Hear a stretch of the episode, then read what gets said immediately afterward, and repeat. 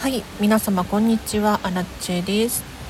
今日はですねちょっと作業収録でございます。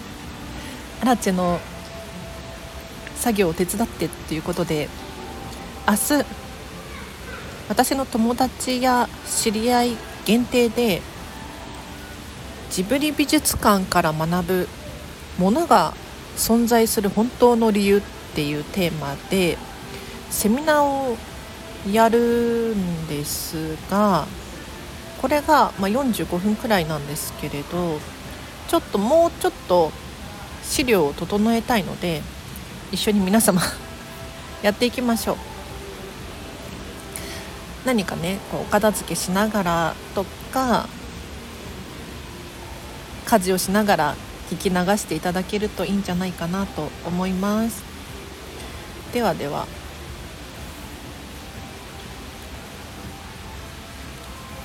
資料をね今作っているんですが明日の流れで言うとまず講師プロフィール。そして人間にしかできないことってなんだろう。そして物が存在する価値を一緒に考えよう。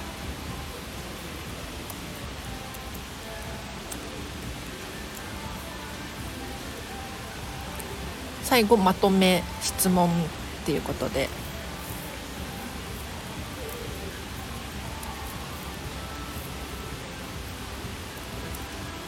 今ね書き直しながらやってますね。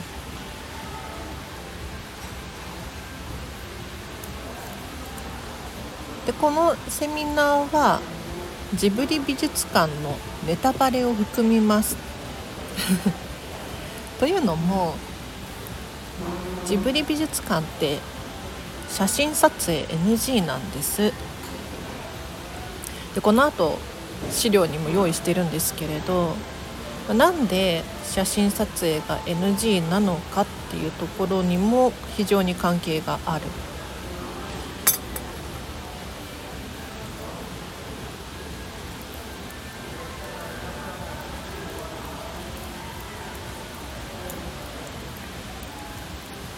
でスタンド FM をね聞いてくださってる皆様も同じなんですけれど今日アラチェがしゃべる内容っていうのはアラチェの考察も含みますので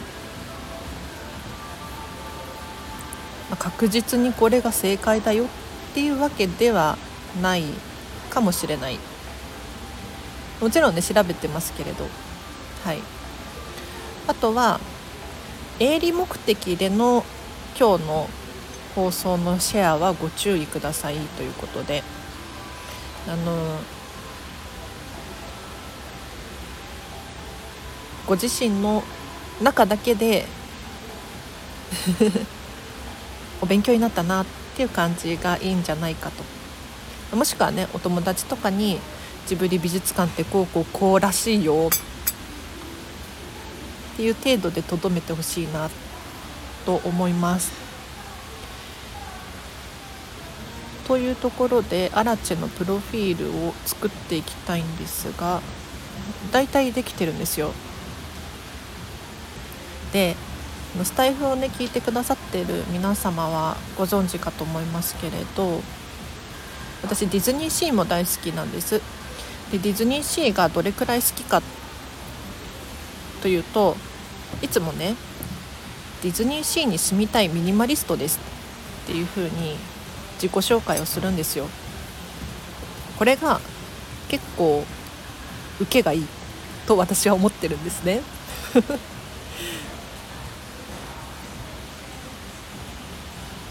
ちょっと今ねカフェでコーヒー飲みながら収録してます。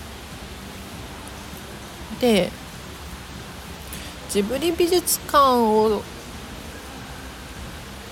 表現するとしたら何だろうって思って。今のところ一応ねジブリ美術館見習いがいいんじゃないかなと思ってるんですよ。というのも私ジブリ美術館オタク歴なんと4ヶ月でございます。それ以前は本当にゼロだったんですよ。あこれ自己紹介の時に言った方がいいですね。ジブリ美術館見習い歴4ヶ月ゼロからのスタートです。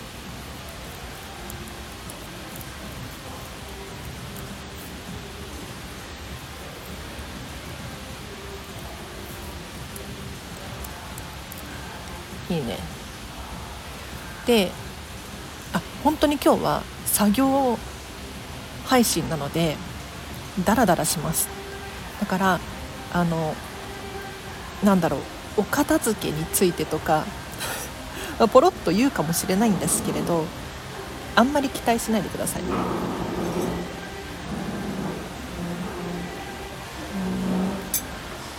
それ以前はゼロからのそれ以前は本当にゼロからでしたのでゼスタート。難しいですね。ちなみにアラチェのジブリ歴はというと学生時代幼少期ですね。幼少期に書き換えたこう。幼少期。テレビでやっているから見るレベル。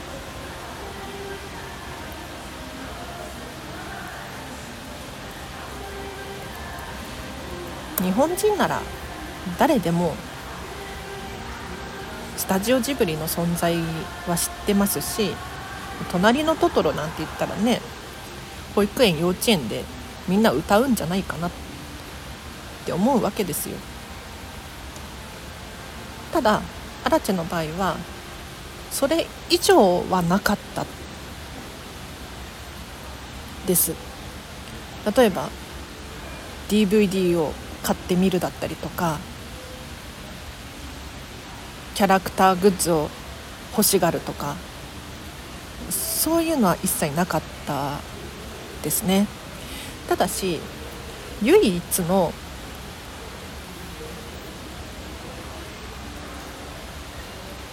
ジブリの思い出が過去に一つだけありまして何かというと高校生の頃に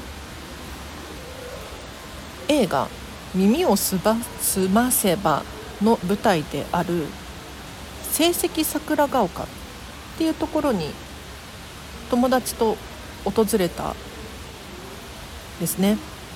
これは今でも鮮明に覚えています。成績桜ヶ丘っていう駅があってそこからかの有名なロータリーに向かって歩いていくんですけれど坂道だったりとか階段をこう駆け上がって丘の上から見る街並み本当に映画そのものだったんですよ。で帰りにうどんを買っ食べて帰ったんですね。なんでうどんかって言ったらこの「耳をすませば」っていう映画の最後に主人公のしずくちゃんがしずくちゃんと西さんっていうおじいちゃんがうどんを食べるシーンがあるんですけれど友達とねうどん食べたいねって言ってうどんを食べるんですが正直ねアラチェあんまり耳を澄ませば知らなかったんですよ。で正直今でもあの少女漫画とかついていけないタイプで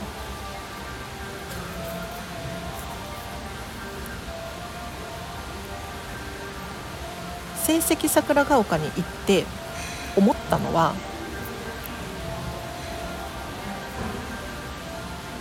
友達を見ててねジブリって人を動かす力があるんだ。すごいな。しかもうどんまで食べてるよと思って。聖地巡礼っていうやつですよね。なんか感動しちゃって。これはすごい会社だな。っ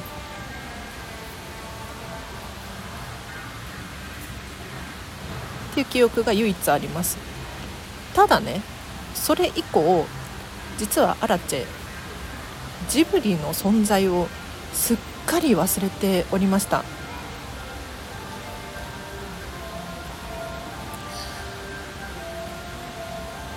実家を出て人暮らしを始めたんですけれど家にテレビがないんですよ、まあ、ないこともないんだけれどシェアハウスだったのでね。金曜ロードショーを見るとかそういうことがなくなってしまったんです。で周囲もジブリについてなかなか話題が上がらなかったのでなんかこうたまにね映画の新作っていうのが発表されても正直そこまで興味がなかっ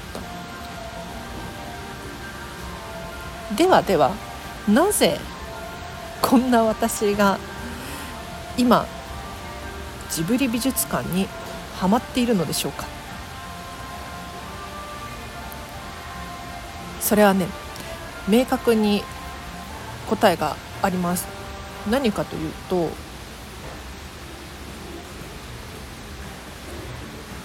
整っているだけの空間に物足りなさを感じていたから。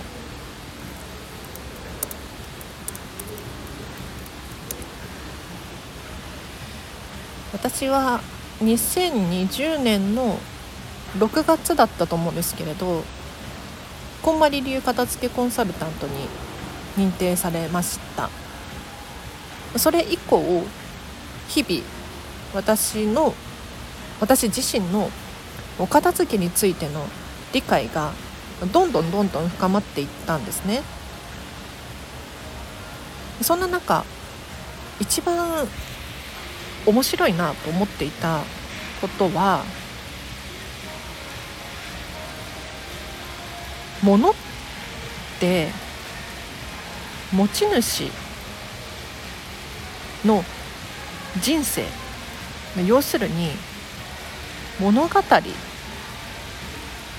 を反映しているなっていうことなんですよ。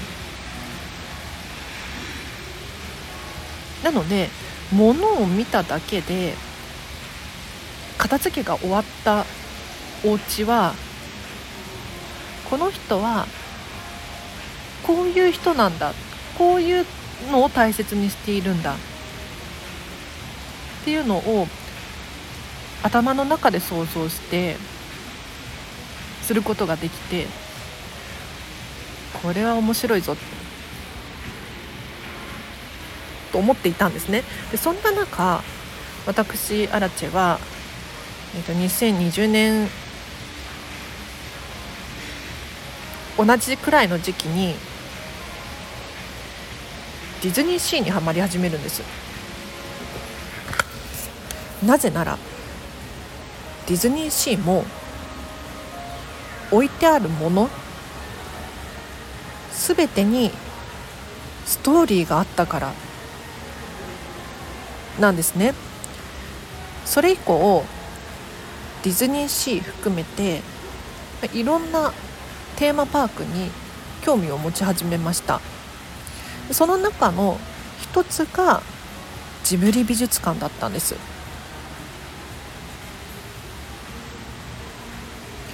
年の9月に実は10年ぶりにジブリ美術館に訪れたんですが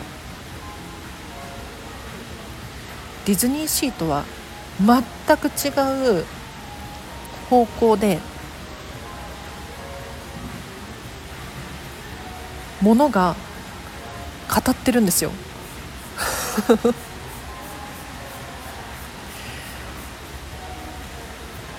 それは当たり前なんですけれど皆様まあ、ジブリ映画ご存知かと思いますが何がすごいかってアラチの主観ですけれど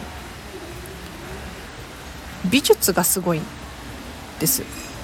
で美術って何かって言ったら映画の背景動植物光の差し込み方。時間の経過具合。こういったものを全て計算尽くして作品を作ってるなと私は思うんですね。そうなんですよ。そんなスタジオジブリが手掛けるジブリ美術館。足を一歩踏み入れた瞬間に映画と同じことやってるんですよ。もうねこれは私去年の9月に訪れましたけれどもうね1回まああの1日大体4時間くらいあればぐるっと一周できるんですが回ではアラチの頭が追いつかなくってそれ以降毎月通っております。ということで今日はえっ、ー、と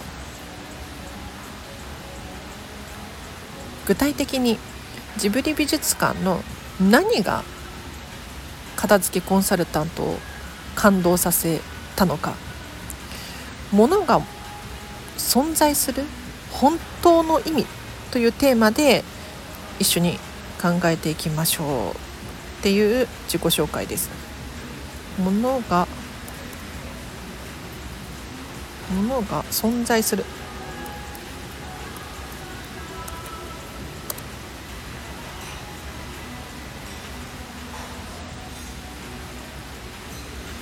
これで15分くらいですね。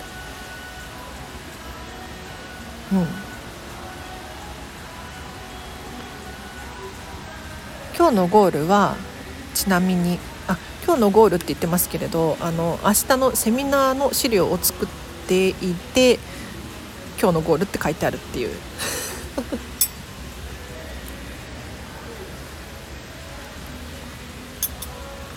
コーヒーを飲みながらです。ちなみにコーヒーはもう夜なのでカフェインレスコーヒーです。カフェインレスって言ってもねゼロではないですからね。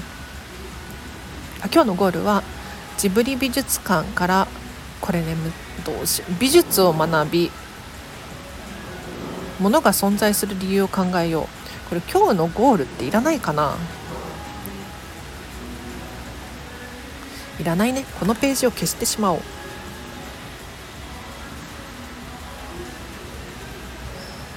あと資料の順番も迷ってるんですよ。どうしたらいいかな。難しいですね。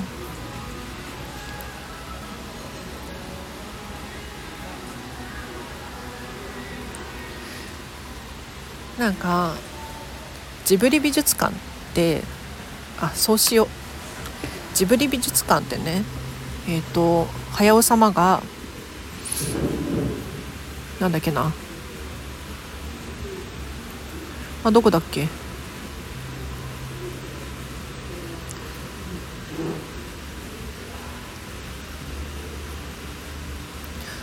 建物はそれ自体が一本の映画として作りたいっ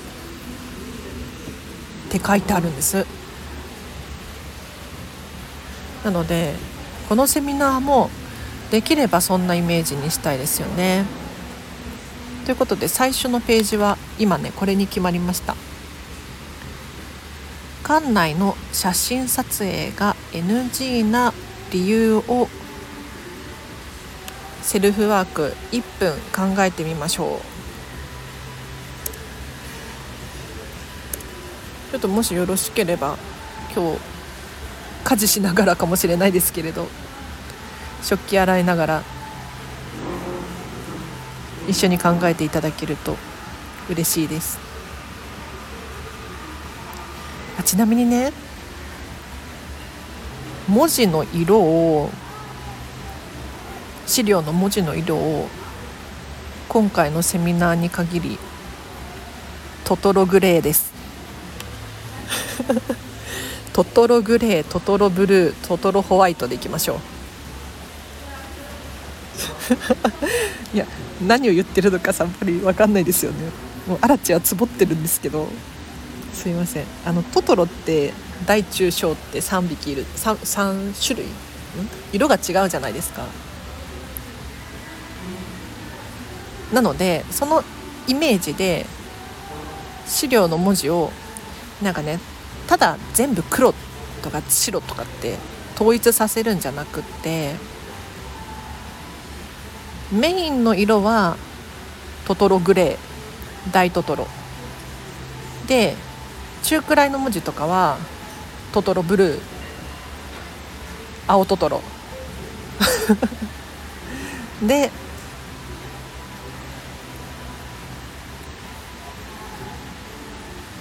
黒いページはトトロホワイト。白い文字で勝手に遊んでおります。かわい。いあなちは可愛いと思ってる。ということで館内の写真撮影 NG の理由いかがですか？ヒントをあります。ヒントあります。実はジブリ美術館ってもう開館から何年だ？22年くらい？ちょっと待って今調べるね。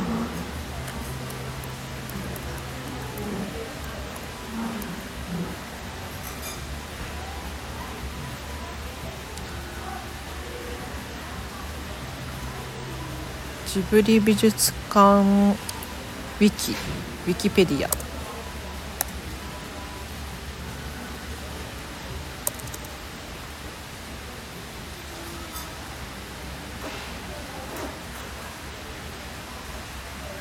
2001年なので今2024年1月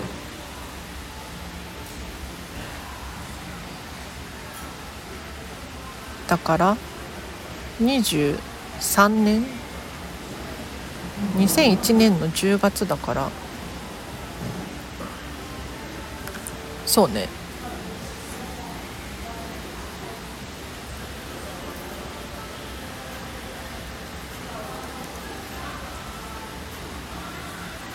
223年ってところかな。なんですけど実は開業当初は写真撮影 OK だったらしいですよ。びっくり。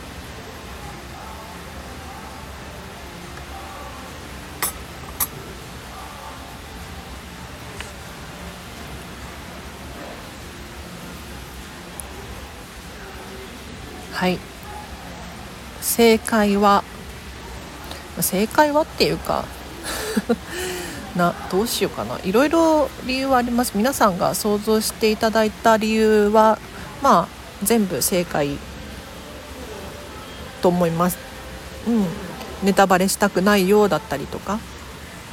で一番は何かって言ったら本当はジブリ美術館で目で見て触れて感じてほしい。にもかかわらずみんなこう写真を撮るのに夢中になっちゃうんですよ。特にお子様連れの親御さんたちが子供たちがね猫バスで楽しそうに遊んでるのにそんな中「こっち向いて」とか。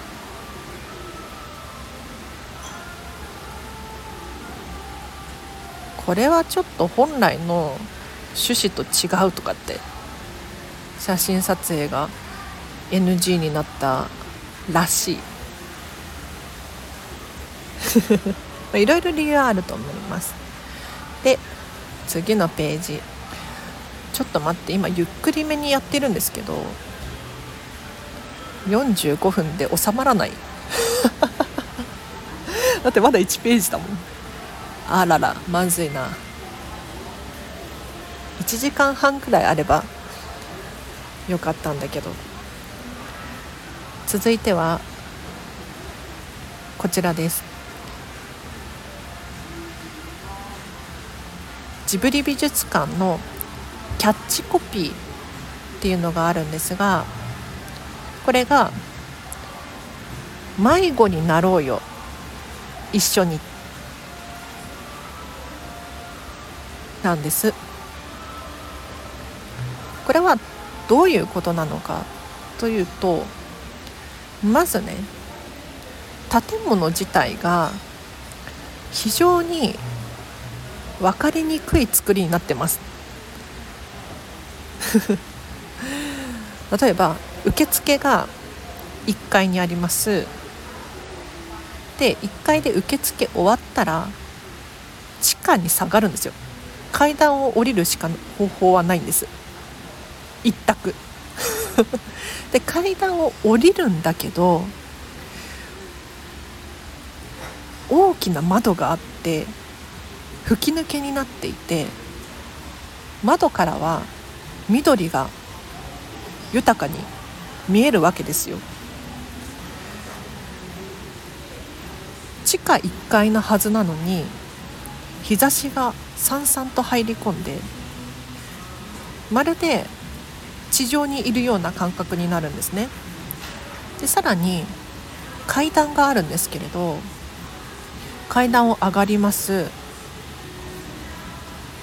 地下1階から地下1地下1階から地上1階の階段と地上1階から地上2階に向かう階段が普通ね商業施設とか美術館博物館とか同じ場所にあるじゃないですか。エスカレーターとかもそうですよ。登ったら1回登ったら次のエスカレーターが現れるんですよ。ジブリ美術館はそんな簡単じゃないんです。階段を上った先は行き止まりです。じゃあ次の階段がどこにあるのか。見えないんですよ。見えないの。どういうこと？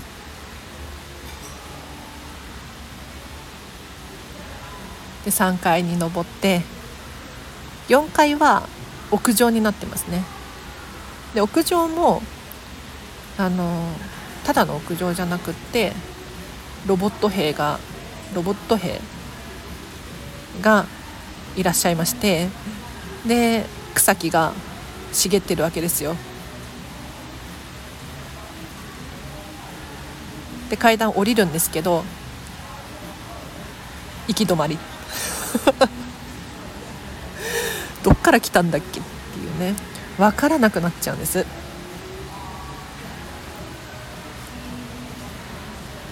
じゃあなんでこんな分かりにくい作りにしているのか。もうね慣れてるアラチェでさえもなんかね分かんなくなっちゃうんですよね。なぜならまずは美術館全体をこう見て回ってほしいっていうぐるっと一周できるようになっていますよ。っていうこととあとは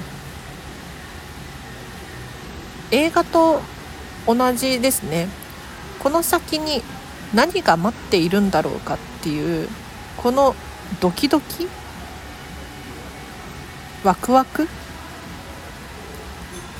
これを感じてほしいんじゃないかなと思います。だから宮崎駿様からしたら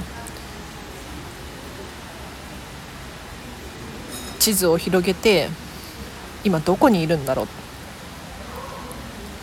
スタッフさんに「今私何階にいるんですか?」ってね質問をする人多いらしいんですけれどそういう人がいるとしてやったり。って思うらしいですよ。やばい。30分経ってる。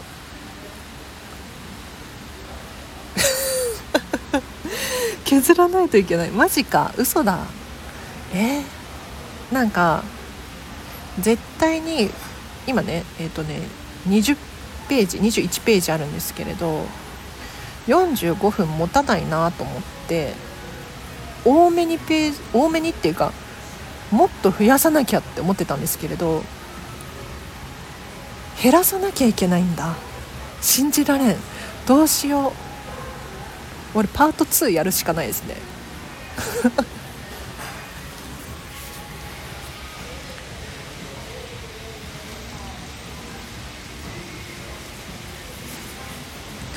えー、これ削りたくないけどちょっと皆さん一緒に考えてください。えっ、ー、と次のページ。こんな美術館にしたい。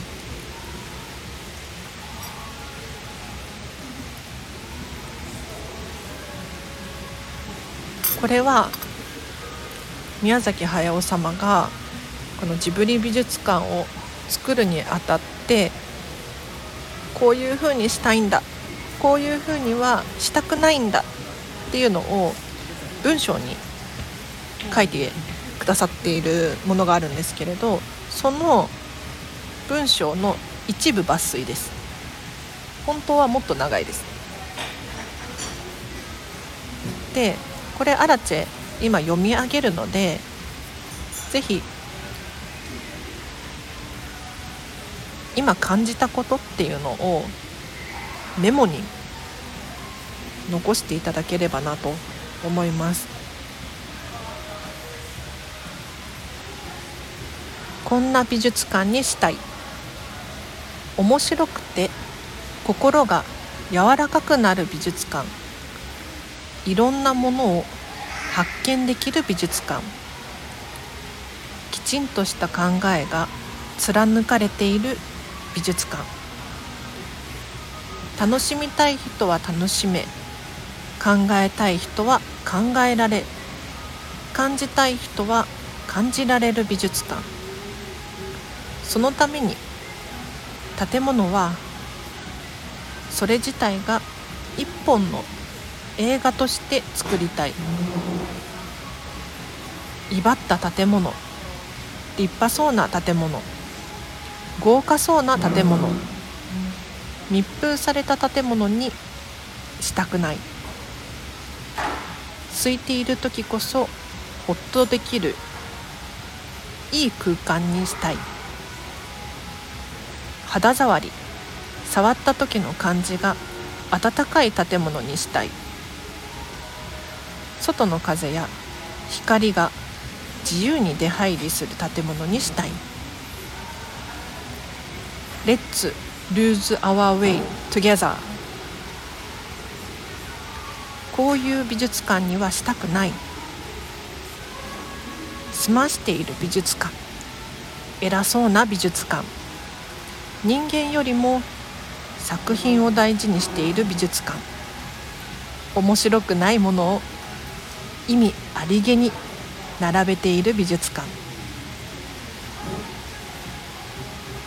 いかがでしたでしょうか？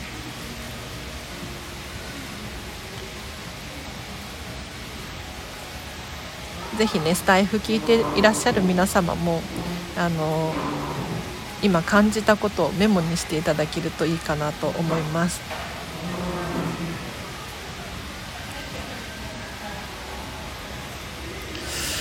そうだな。34分。この「迷子になろうよ一緒に」っていうのをさっきのページを削ろうかな。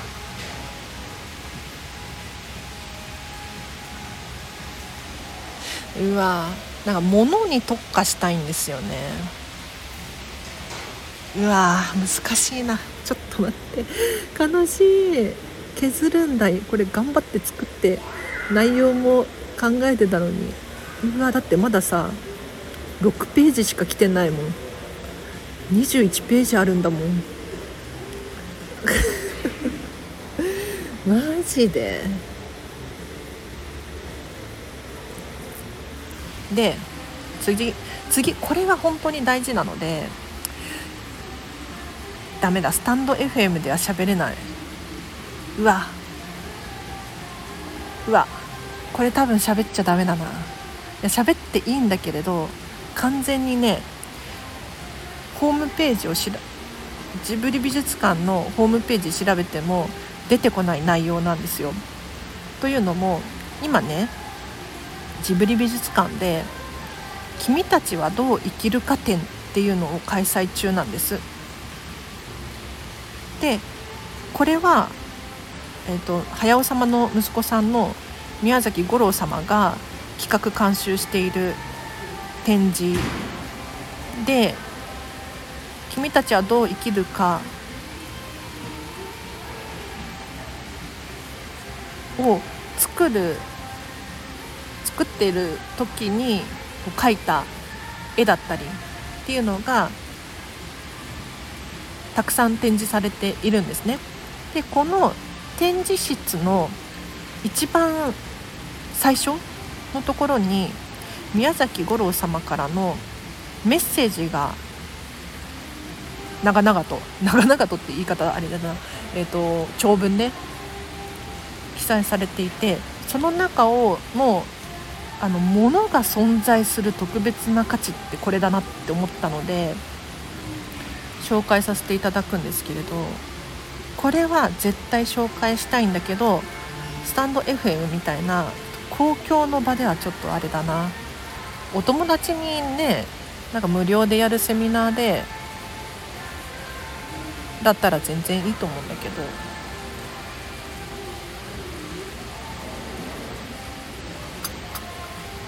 いやこれほんとすごい。例えばそうだな1個だけ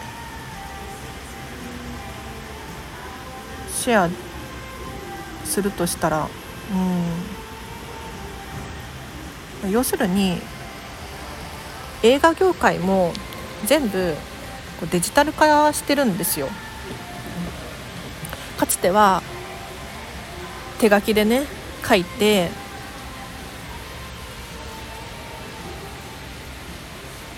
いたもの。そして映画館ではフィルムで上映していたものが今はもう全部デジタルな情報に変わってでフィルムで上映している映画館なんていうのはなんかね日本にはもうね56個くらいしかないんですって。逆に56個あるのがすごいっていうレベルなんですけれどだからそれって悲しいよね。なんかそのフィルムにほこりがついてるとかあとは人気の映画になればなるほどこうフィルムがに傷がついてこう何て言うのかなザーってなるらしいんです。そういうのがなくなるのって悲しいよね。だからスタジオジブリは今でもこう手書きの絵ってすごく大事にしてますよっていう話なんですよ。簡単に言うとね。もっとね伝えたいことはあるんですけれど。あのもし今後ジブリ美術館に行ってこの「君たちはどう生きるか展」を見ることがあればあのぜひ宮崎五郎様のコメントを全部読んでから中に入ってほしい。そうするとそこに展示されている絵の見方が変わってくるんです。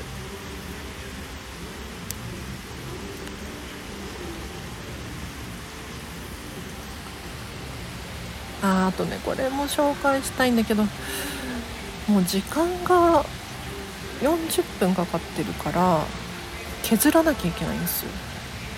悲しい。こんなに頑張って資料作ったのに削るんか。どれ削ろう？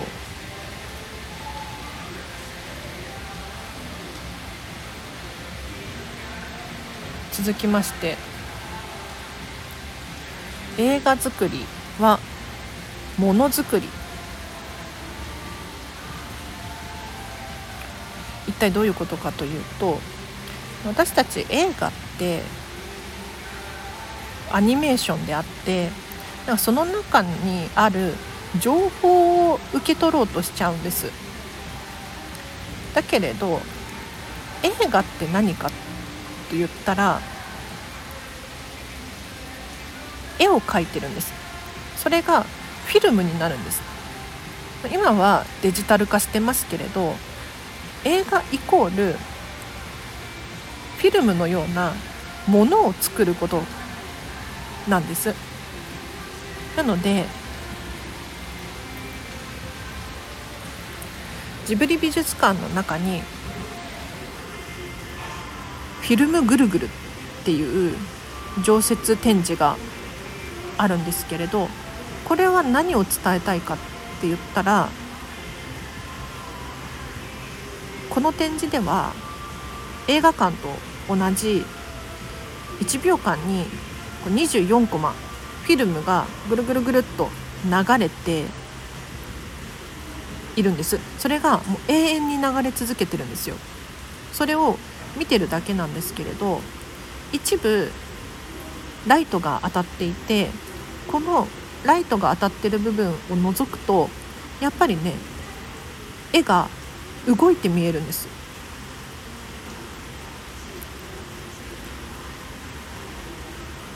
このフィルムがものですよね。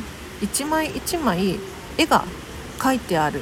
フィルムに光を通すと初めて動画として私たちは認識することができる。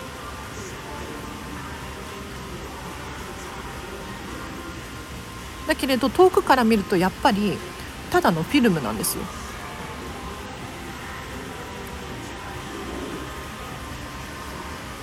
で物を作ってるってどういうことかというと例えば皆さんお洋服着てますよね。お洋服もやっぱり作ってる人がいるんです。靴もカバンも誰かが作ってるんです。さらに言うとどうしてこのお洋服を作っているのか。意味があるんです。例えばこれはちょっとスタンド FM だから喋りますけれどあのそうだな。お洋服って歴史があるんです。それぞれ。例えばトレンチコート。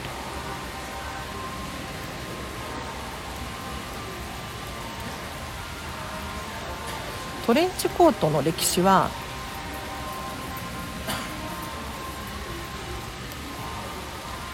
戦争です。えっ、ー、と第一次世界大戦だったかな。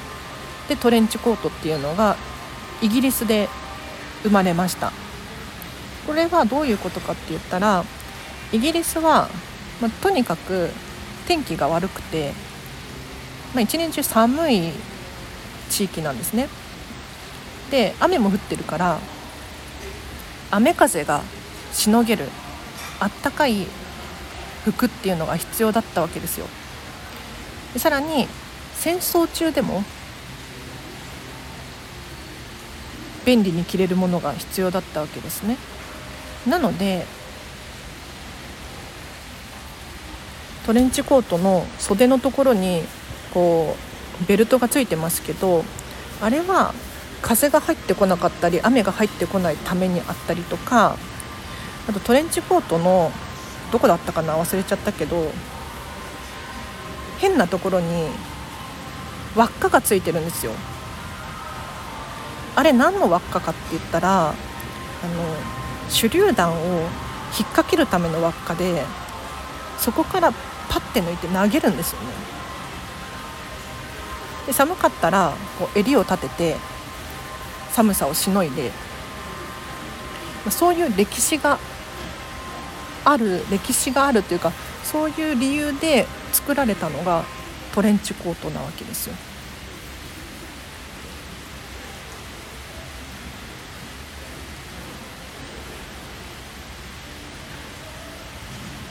なので、まあ、カバンでもそうでしょうし靴でもそうだと思うんですけれどおそらく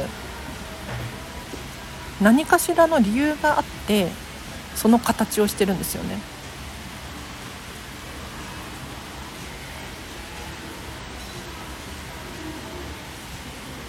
なので映画作りはものづくりってどういうことかって言ったら本当にそれと同じで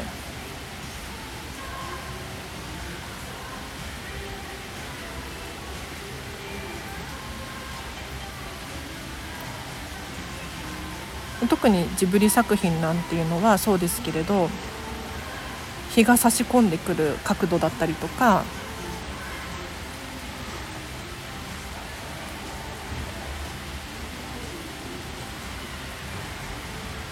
あとは女の子のスカートの短さだったりとか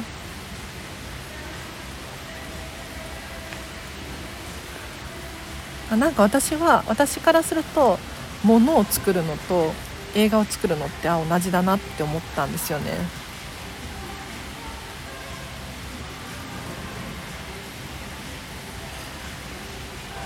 これは伝えたいなななんかうんでその物って個人個人によって好みがあるじゃないですか色が好き柄が好き形が好き肌触りが好き。映画も同じなんですよ。ハッピーエンドが好きバッドエンドが好き続きが気になる。これは嫌い。さらに言うとその時々で人って状況が違うじゃないですか。お腹が空いてる時に見る映画。失恋した時に見る映画。受け取り方は変わるんですよね。ものも同じでお腹が空いてる時に食べるご飯とお腹がいっぱいの時に食べるご飯と受け取り方は異なりますよね。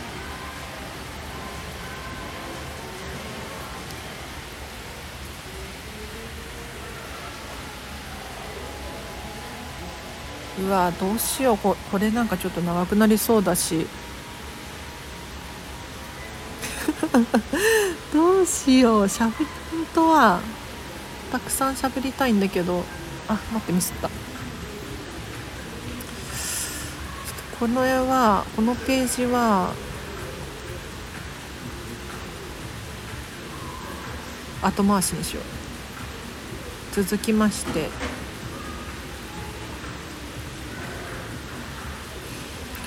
あーど困ったな。このカフェがあと1時間なんですよね。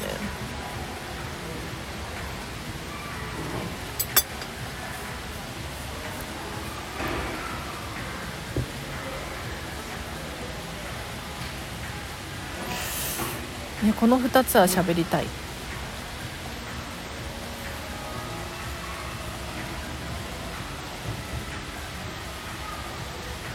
大事なことは自分の目で探すこと。こちらは、えっと、ジブリ美術館の中にあるパノラマボックスっていう展示があるんですね。でこれ何かっていうと箱の中に絵があるんですがこの絵が実は1枚の絵じゃなくって何重にも重なってるんですよ。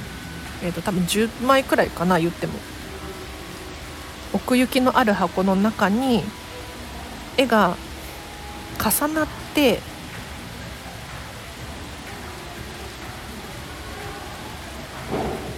置いてある。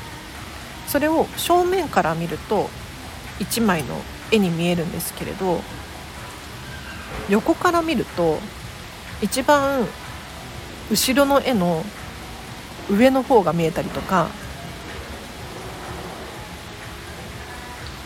下から見ると実はトトロが隠れて書いてあるっていうのに気づいたりとかする展示なんですね。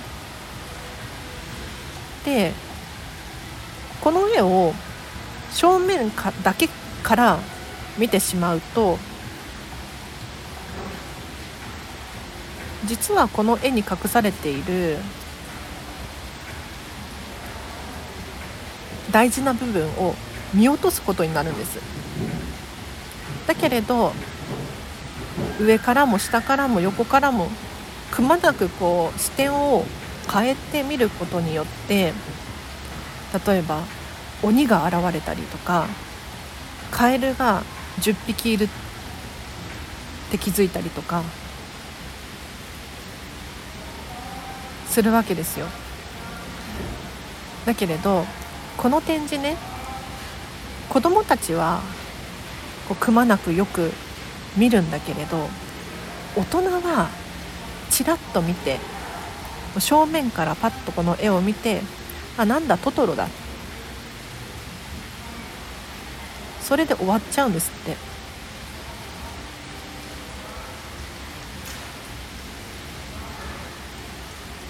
なんかこれってもったいないですよね。なので何でもそうなんですけれど自分の目でよくよく探すってすごく大事だよね。でこの絵をね見て私は思うわけでございます。うわ待ってどこを削る？これは削るわ。アニメーションスタジオは船なよう船のようなものだっていう。これは削ります。あとやっぱねセルフワークがを増やしたいんです。自分で考える時間っていうのをちゃんと設けてあげないとなんか聞くだけってつまんないですよね。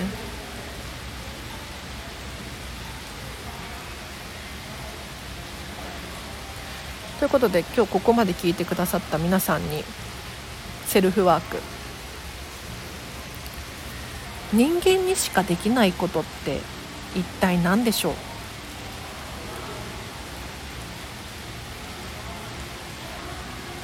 これ正解不正解ありません。皆さんが感じたことが正解です。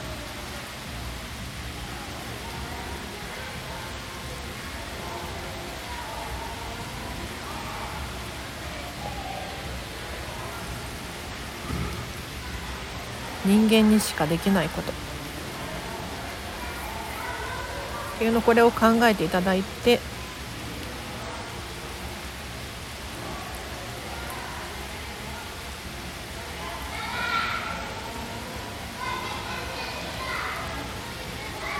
人間味ですよね。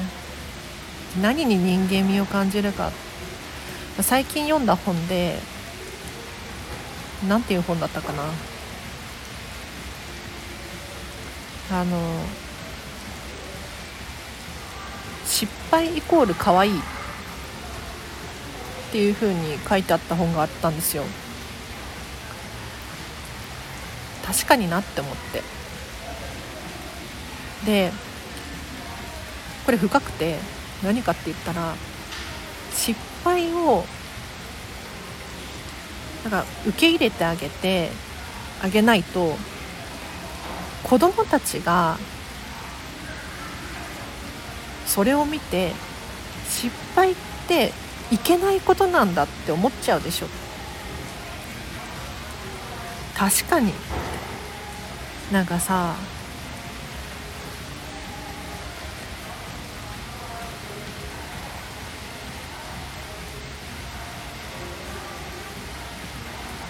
例えばうん。日本人って島国だしこう英語をね喋る機会ってあんまりないと思うんですけれどでも失敗してでもいいからこう喋ったらいいと思う。喋ななんて言ったらいい？だから、失敗したらどうしようと思って喋れないんですよね。私もそうでしたけれどでも人間同士なんだから例えばこうジェスチャーでニコニコしてみたりとかすれば割と伝わるんです。だけれど失敗が怖いからって逃げたらやっぱり成長はしないですよね。で大人が失敗はダメだよと。いけないことで反省しなさい。そんなことばっかりやってたらそれを見た子どもたちってやっぱりこう失敗できないじゃないですか。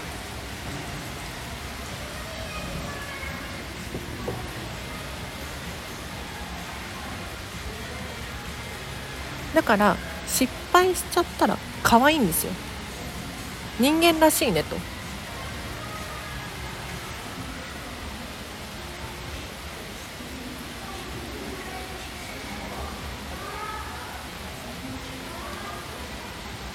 だってロボットには失敗できないですからね。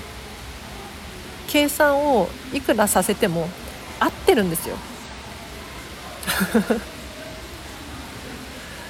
それっていいことなんだけれど面白くない。あのスタジオジブリの鈴木敏夫様が下手を鍛えるとかってどこかの本でおっしゃってたんですね。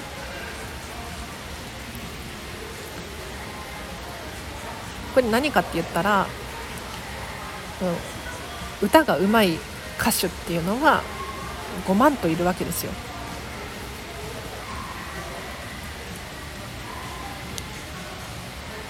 だけれどこう成長過程にある歌手なんかちょっと失敗したりとかこういうところに人間味があって非常に面白い。そんなようなことが書いてありましたね。あと早尾様もジブリ美術館を作るにあたってタイルを使うことが多々あったらしいんですけれど日本のタイルを使ってしまうとダメだって言うんです。よくないって言うんです。なぜなら企画がね完璧に揃ってて綺麗すぎるんですって。でこのタイルを日本のものを使うんじゃなくってなんか海外のイタリアだったりとかヨーロッパのものを使ったらなんとこれが見事に絵が揃わないんだって。でもねジブリ美術館はその揃ってない方の絵を採用してるんですよ。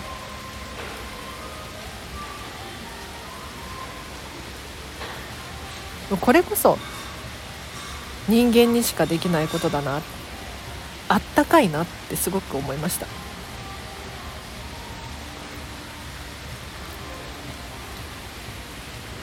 何削ろう？待って。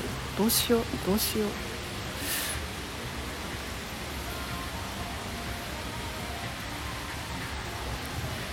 あれか。いくらでも語れてしまう。うわこれでも削ったつもりなんですよ。削ったつもりっていうかうわ45分これくらいかなって思ったんですけど。なんなら少ないかなって思ったんですけど大事なところだけをピックアップしてもっと増やそうと思ったんだけれど多かったのか。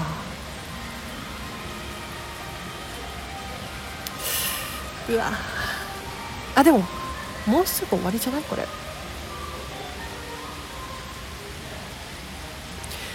続きまして展示に触れようっていうことなんですがうんとジブリ美術館ってね普通の美術館じゃなくって基本的に展示してあるものは触って OK あの箱に入ってるやつとかそういうのはダメですよ。ガラスのケースで守ってあるやつとかなんか大きすぎるやつとかそういうのは持っちゃダメなんですけれど基本的には触っていいんですよ。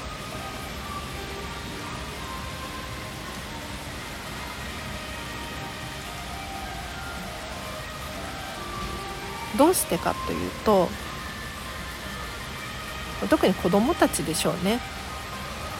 初めて見るもの初めて見る映画。これなんだろう？あれなんだろう？そういうものに触ってほしいんですよ。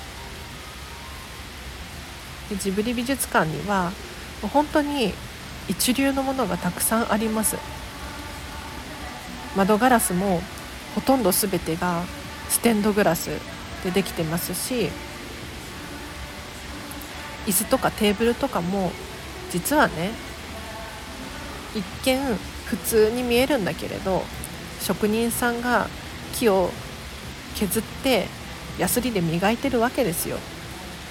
しかも定期的にその同じ職人さんに手入れをしてもらってるんですね。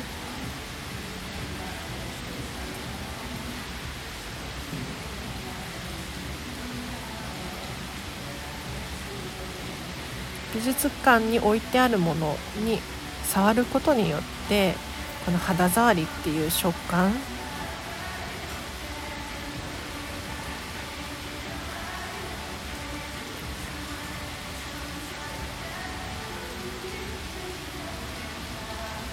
に気がついてほしい。しあとうんちょっとこれアラチが説明するの下手だからやめようかな。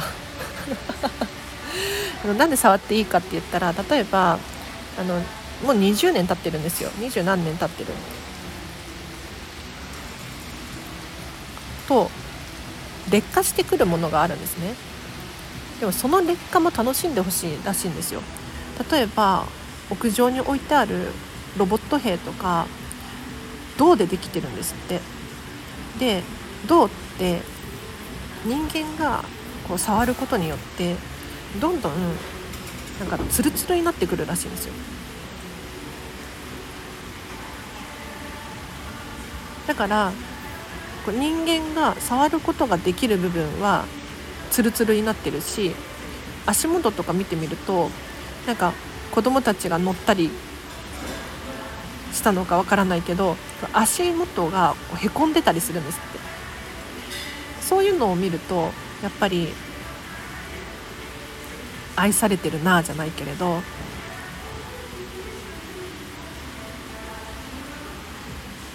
どんどん、まあ、いい意味で年を取ってる。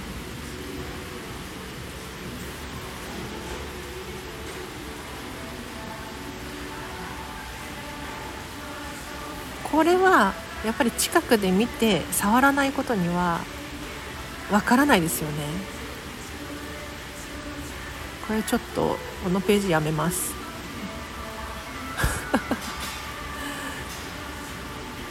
あこれもな難しいなどうしような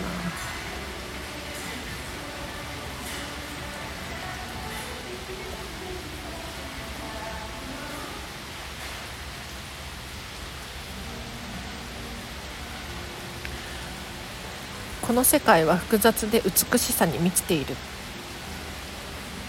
これはあのジブリ作品全てがこのテーマで作られているらしいんです。で特にジブリ美術館でいうとステンドグラスを作るにあたってもうこれはステンドグラスのね手がけたご夫妻がいるんですけれどこのこの世界は複雑で美しいっ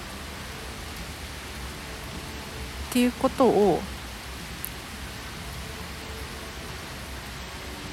美しいんだと仮定して作るっていうのかな。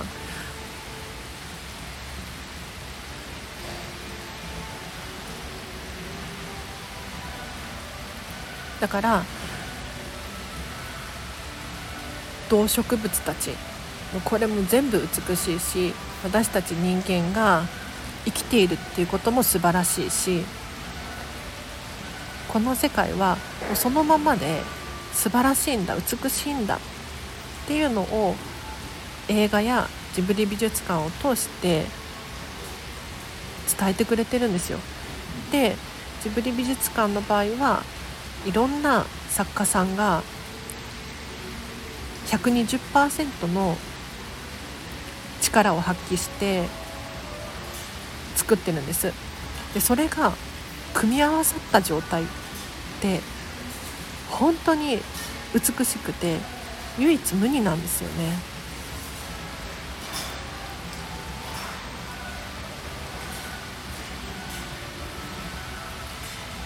例えばステンドグラスからが太陽の光で照らされて館内に綺麗な色を映し出すんです。それが壁に描かれてる絵に反射する時間の経過とともにゆっくり動いてる子どもたちがそれを見てこの光は何だろうって思うんですって。でこう床を一生懸命こう触るそういう体験をジブリ美術館ですることでやっぱり世界は美しいんだ素晴らしいんだっていうのを体感してほしい。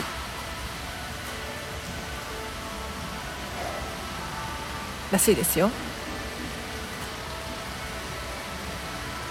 このページもやめて あすごいすごい。すっきりした。あと最後にこのもう1ページあるんですけど今日は喋らないでおきます。これともう1個か、えーと、セルフワーク最後に。物が存在する価値を考えようということでこのスタンド FM もねここまで聞いてくださってる方っているんだろうか。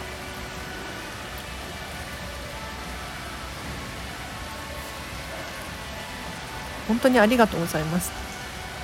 もしよかったら、えーと、今日のアラチェの話を通して今ねものがこの現実世界に存在してくれている価値って何だろうっていうのをちょっとメモでいいので書いてみてください。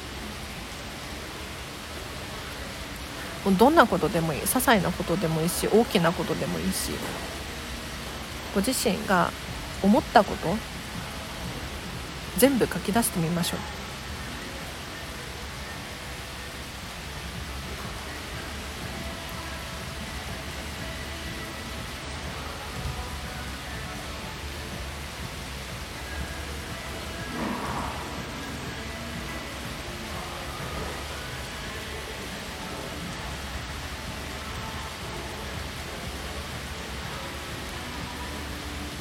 書き出していただいて最後今日の気づき。今日の気づきいらないか。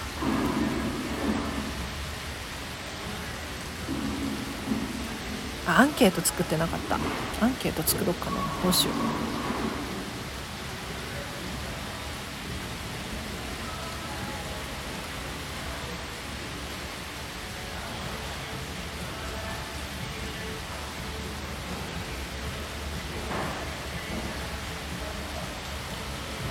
うんこんなものかな。12346ページ削って。いや7ページ削ったのか。これで45分に収めればいいですね。よし。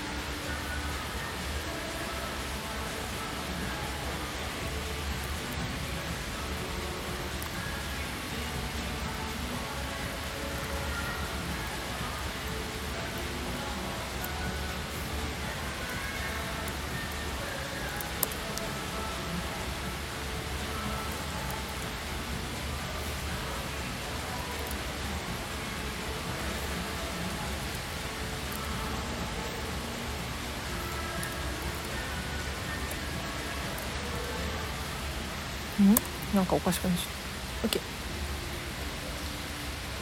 こんなものかな？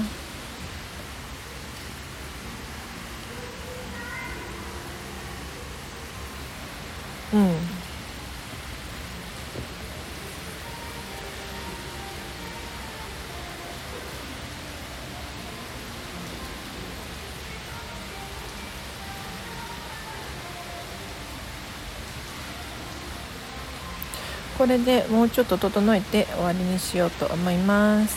ではでは皆様お付き合いいただきありがとうございました、まあ、このスタンド FM でもねジブリ美術館については、まあ、多々語っておりますが、まあ、今後もしかしたらもっと配信が増えるかもしれないんですけれどリクエストやご質問などございましたら、えーと、お気軽にコメント欄ありますね。そちらかレターっていう機能がスタンド FM にはあるんですよ。この放送ねもしかしたらそのアマゾンだったりとかポッドキャスト他のね方法で聞いてらっしゃる方もいらっしゃると思うんですが基本的にスタンド FM からアラチは放送していますのでそちらの機能でレターっていうのがあります。そちらからよろしければ教えてください。あとなんだろう。こんなことあお仕事のご依頼とかありましたら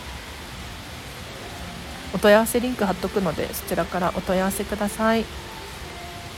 あそういえば1月にこんまりさんが新しい本出したらしいのでよかったらリンク貼っておきます。チェックしてみてください。では今日は以上です。ありがとうございました。今日のこの後もハピネスを選んでお過ごしください。あらちでした。バイバーイ。